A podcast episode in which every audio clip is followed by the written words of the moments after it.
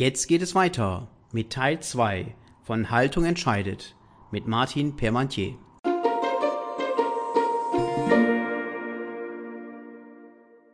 Welche Unternehmen sind denn schon auf dem Sprung und ähm, arbeiten mit äh, Unternehmenskultur, Wertekulturen? Sind das mehr die Familienunternehmen oder sind das die aktiengetriebenen Unternehmen? Na, das sind natürlich, äh, ich meine, schwer zu verallgemeinern. Ähm, es gibt Sonne und Sonne, also ich würde da mhm. mich hüten, so Pauschalaussagen zu machen. Mhm. Aber es ist natürlich äh, sehr richtig, André, was du sagst, dass oft äh, Investition in Kultur als so ein Luxusgut gesehen wird. Mhm. Ja, und aber wenn du eine Krise hast, dann kannst du Maschinen kaufen, kannst Leute ranholen, aber nicht Kultur. Mhm. Die kannst du ja nirgendwo kaufen. Die musst du eben genau entwickeln.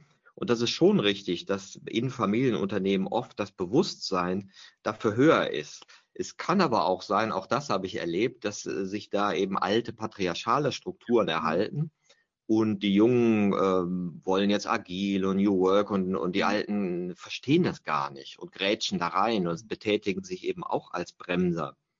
Und auch richtig, wie du gesagt hast, wenn du da einen blinden Fleck hast und Werte und Haltung nicht zum Thema gemacht hast, dann stellt sich genau das ein, dass äh, Leute wegen Kompetenzen eingestellt werden und dann aber wegen Werte- und Haltungsdifferenzen wieder ausgestellt werden. Ja. Oder dass äh, Bewerberunternehmen beitreten, aber Führungskräfte und die Kultur, die damit verbunden ist, wieder verlassen.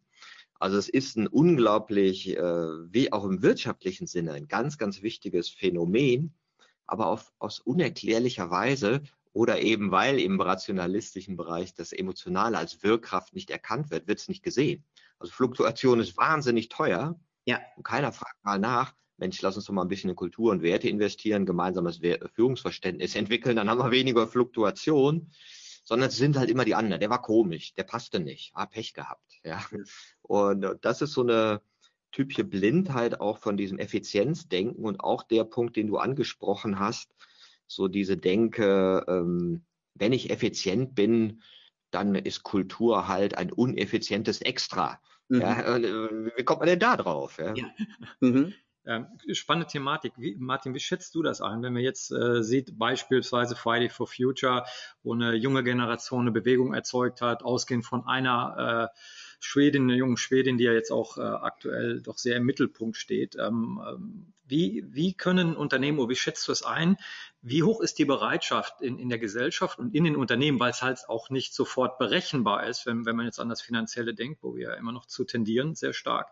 Aber wie wird sich so eine, eine Bewegung in Unternehmen äh, widerspiegeln und eine Haltung erzeugen, dass Unternehmen auch dafür am Ende des Tages am Ende des Tages auch wirtschaftlich belohnt werden, sich mit solchen gesellschaftlichen Themen auseinanderzusetzen. Ähm, wie siehst du das?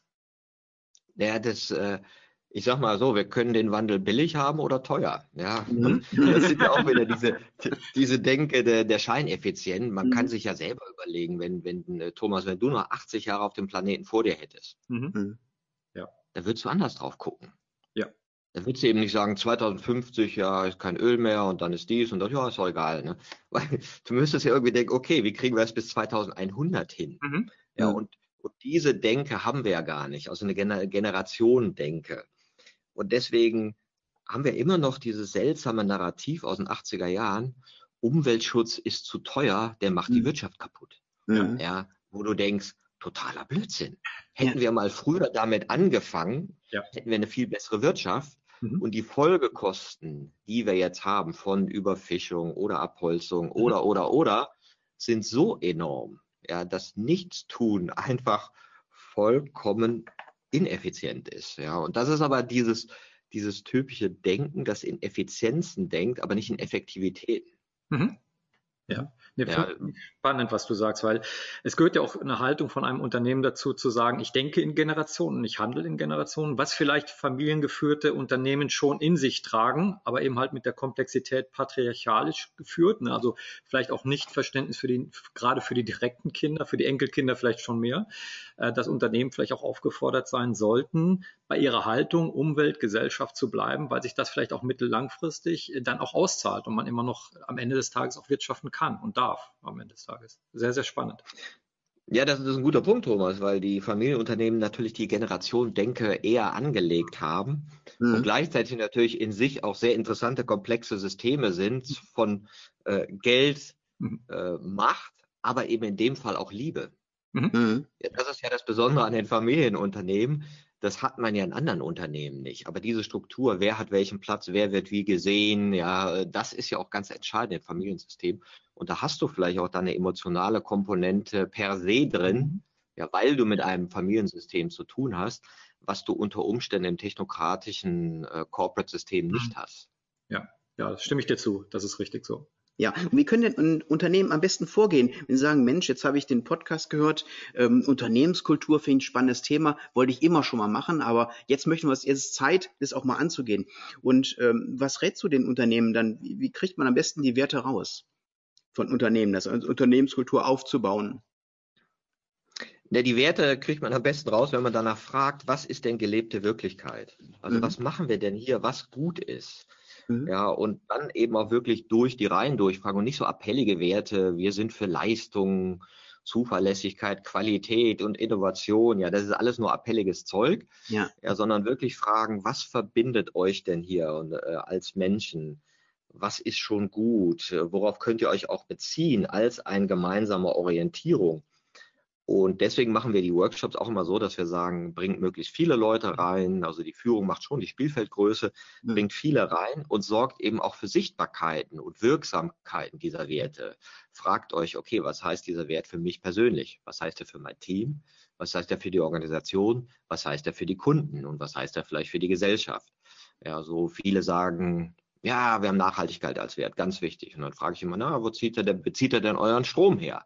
Äh, haben wir noch nie drüber nachgedacht. Ne? Und dann mhm. denkst du, hm, gehört das vielleicht zusammen? Ja, oder könnte das zusammengehören? Ja, oder wie geht er mit anderen Themen um? Also auch diese Bereitschaft zu haben, sich als entwickelnde Menschen zu begreifen und die auch die Organisation als ein sich entwickelndes Wesen zu begreifen, wo man sagt, Mensch, jetzt kommst du in die Oberstufe, jetzt kriegst du auch Werte, ja, aber nicht die drangeklebten, mhm. sondern die, die mit Leben gefüllt werden, wo wir auch hinschauen dürfen und die dann auch Wahrheitspraktiken beinhalten. Also darf ich den Widerspruch sagen oder ist das Tabu? Und dann habe ich einen Wertezynismus, wenn also Unternehmen Werte vorgeben, diese dann aber nicht leben. Mhm. mhm. Vielleicht an, an, der Stelle, was ich gut finde, ist, ähm, über diese Werte sich im Klaren zu sein, was es unterschiedlich bedeutet, auch für Generationen. Ich sag mal, Menschen, die wie wir um die 50 oder drüber sind, haben vielleicht auch äh, ein ja, unterschiedliches Verständnis von dem, wenn ich die Oberbegrifflichkeit äh, erwähne. Und äh, für mich ist immer ein Beispiel dafür, wenn, wenn man jetzt zum Beispiel hingeht und sagt, ich, ich muss mir ein Auto kaufen, ich muss mich bewegen, dann kann ich das genauso machen und habe ein funktionales Thema gekauft. Oder ich sage, ähm, ich, ich entscheide mich zum Beispiel, jetzt der Werbeblock für ein BMW Mini, dann trete ich einer Community bei, weil das hat äh, eben halt, ähm, man merkt das auch, wenn man hingeht in, in diese Minishops, man wird ganz anders empfangen. Ähm, es spielt sich gar nicht so sehr um das Bewegung, Fortbewegungsmittel ab, sondern um die Community und dass man dazugehört. Und ich glaube, das ist ganz wichtig, dass man das sehr, sehr genau versucht zu definieren im Unternehmen, um eben halt dann auch ein gleiches Verständnis zu haben und nicht aneinander vorbeizureden oder aneinander vorbeizuleben. Wie, wie siehst du das aus genau. deiner Erfahrung? Genau, das äh, die Sichtbarmachung von emotionalen Gemeinsamkeiten. Ja, also mhm dass man sagt, ich habe die Gemeinsamkeit, ich bin Minifahrer, ich habe, äh, liebe das Go-Kart-Feeling und das ist mein Ding und zu dieser Gemeinschaft gehöre ich mich zugehörig. Und das benutzen wir auch bei uns mit unserem Wertetarget, also die Wertepositionierung. Wo stehst du? Was sind die Werte, die ich mit einem Mercedes assoziiere? Ja, mhm. Luxus. Ja. Mhm. Was sind die Werte, die ich mit einem Dacia assoziiere? Ja, ja kein Luxus. also, und, und ob wir wollen oder nicht, wir sind damit aufgeladen. Das heißt, in der Wahrnehmung der anderen, ja, gibt's das. Und es ist natürlich viel ähm, strategisch schlauer, das bewusst zu machen. Also mir meine Werte bewusst zu machen, mhm. die authentischen oder sagen wir die gelebten, mhm. und die dann eben in der Kommunikation nach außen, nach innen zu spielen. Und das ist auch sozusagen unsere Herangehensweise, dass wir sagen, ja, okay, wir äh, helfen euch, diese Werte zu finden und setzen die dann ja auch um in Kommunikation und Design. Mhm. Okay, das heißt also, Martin, äh, wenn ich das Buch jetzt durchgearbeitet habe, wie ich es jetzt äh, gemacht habe, äh, oder andere Unternehmen und sagen, ja, das ist ganz toll, und jetzt will ich mal damit anfangen, jetzt wird so ein Buch ja ganz schnell weggelegt, ja. Und ich bin immer für Nachhaltigkeit, ja. Man liest ein Buch und äh, spricht das dann an im Team und nach, nachher passiert nämlich nichts mehr. Und du bietest da, glaube ich, Trainings an, wie du gerade ähm, erwähnt hattest. Äh, wie läuft denn sowas ab überhaupt? So von der Prozedur her, das würde mich mal interessieren. Da gibt es unterschiedliche Formate, die wir haben. Einmal die Trainings, wo man vertiefen kann. Ja, dann äh, sind wir auch dabei, gerade dabei, ein Spiel zu entwickeln, wo man so spielerischen Zugang findet, zu, überhaupt zu diesem Thema. Und das andere ist, was wir machen, ist ein Train-the-Trainer-Programm, was wir auch für große Konzerne jetzt gerade machen, wo wir also hausinterne Kultur Beauftragte oder mhm. Coaches, mhm. gibt es ja Transformation Agent und die haben ja verschiedene Namen in verschiedenen Unternehmen.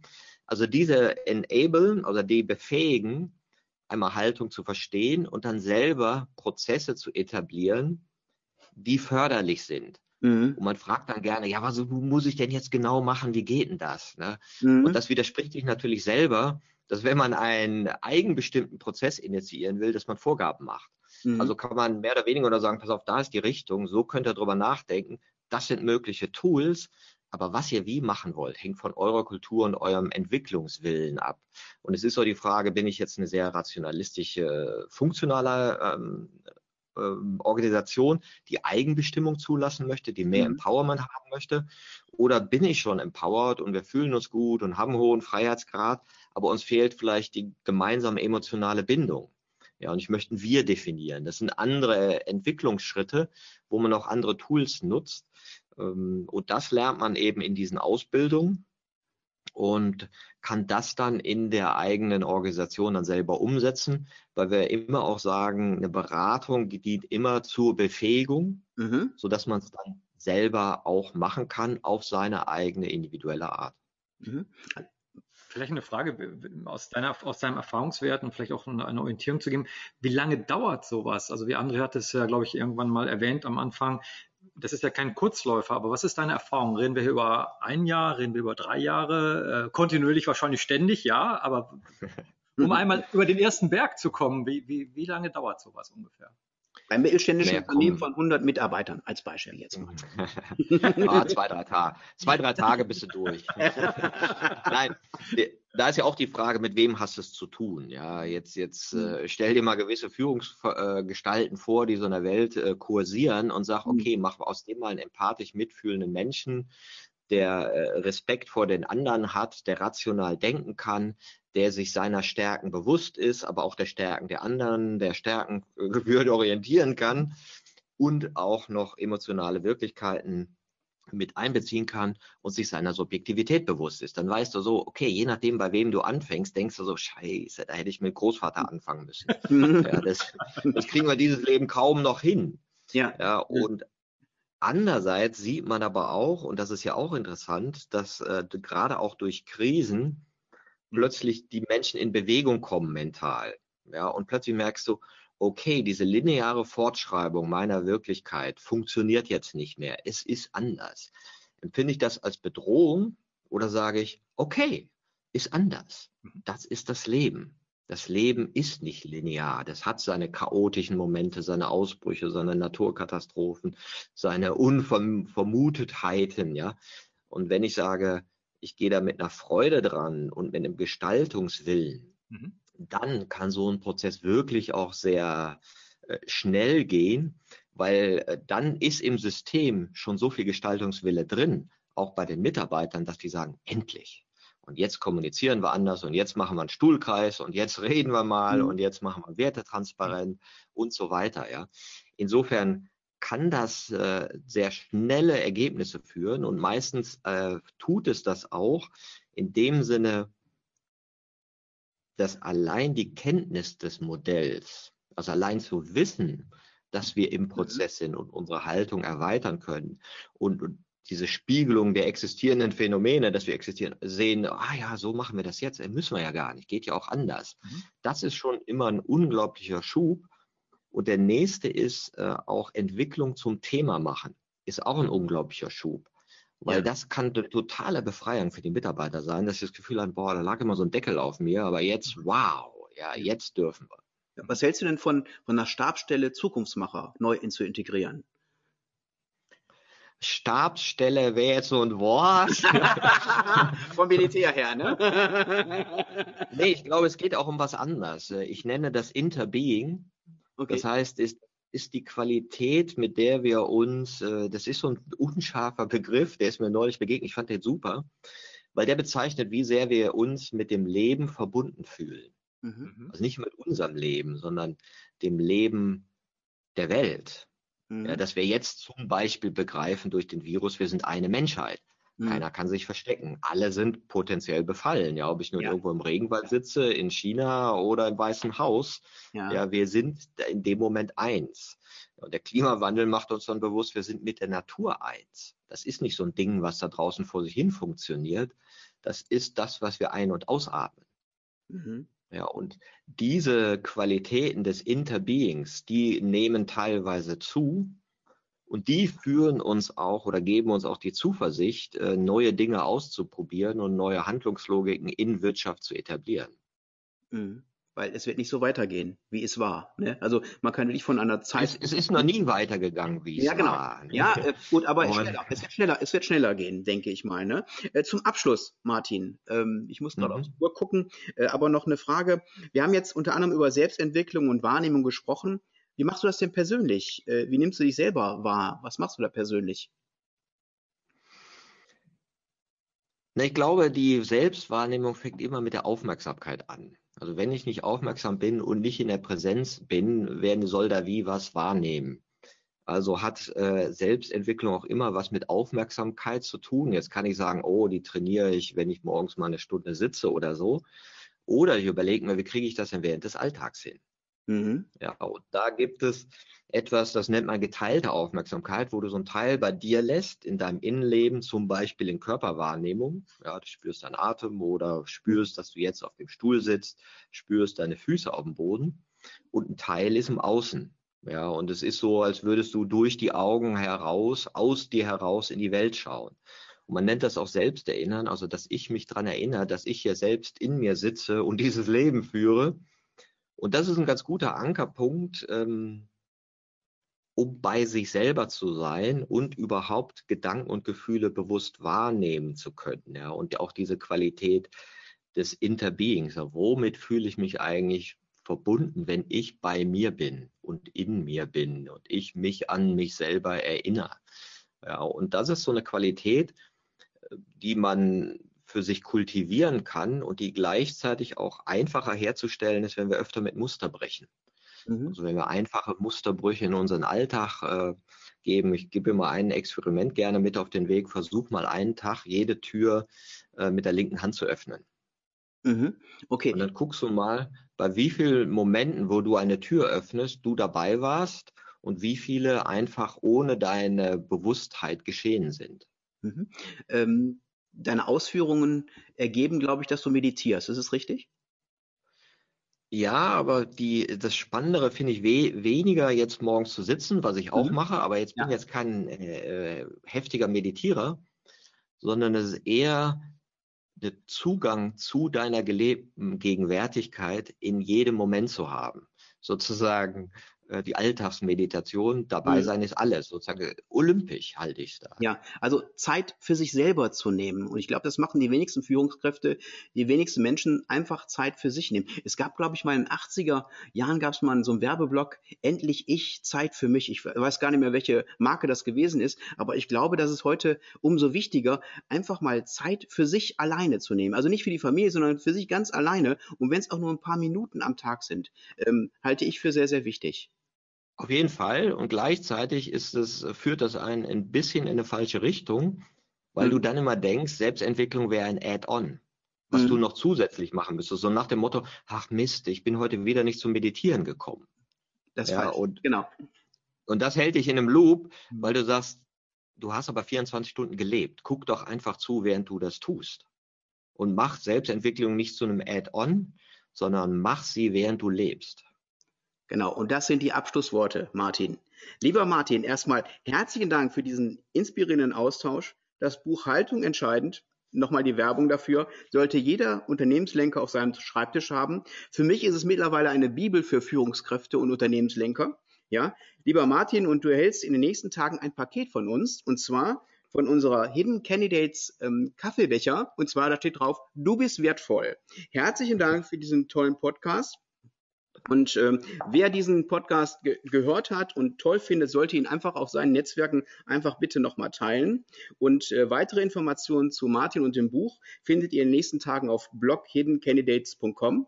Und demnächst haben wir wieder weitere interessante Gäste und auch weitere Buchvorstellungen hier bei uns im Podcast. Ich sag mal, bis dahin alles Gute. Ciao, Thomas. Tschüss, André. Tschüss, Martin. Ja, Martin, äh, bis dahin alles Gute.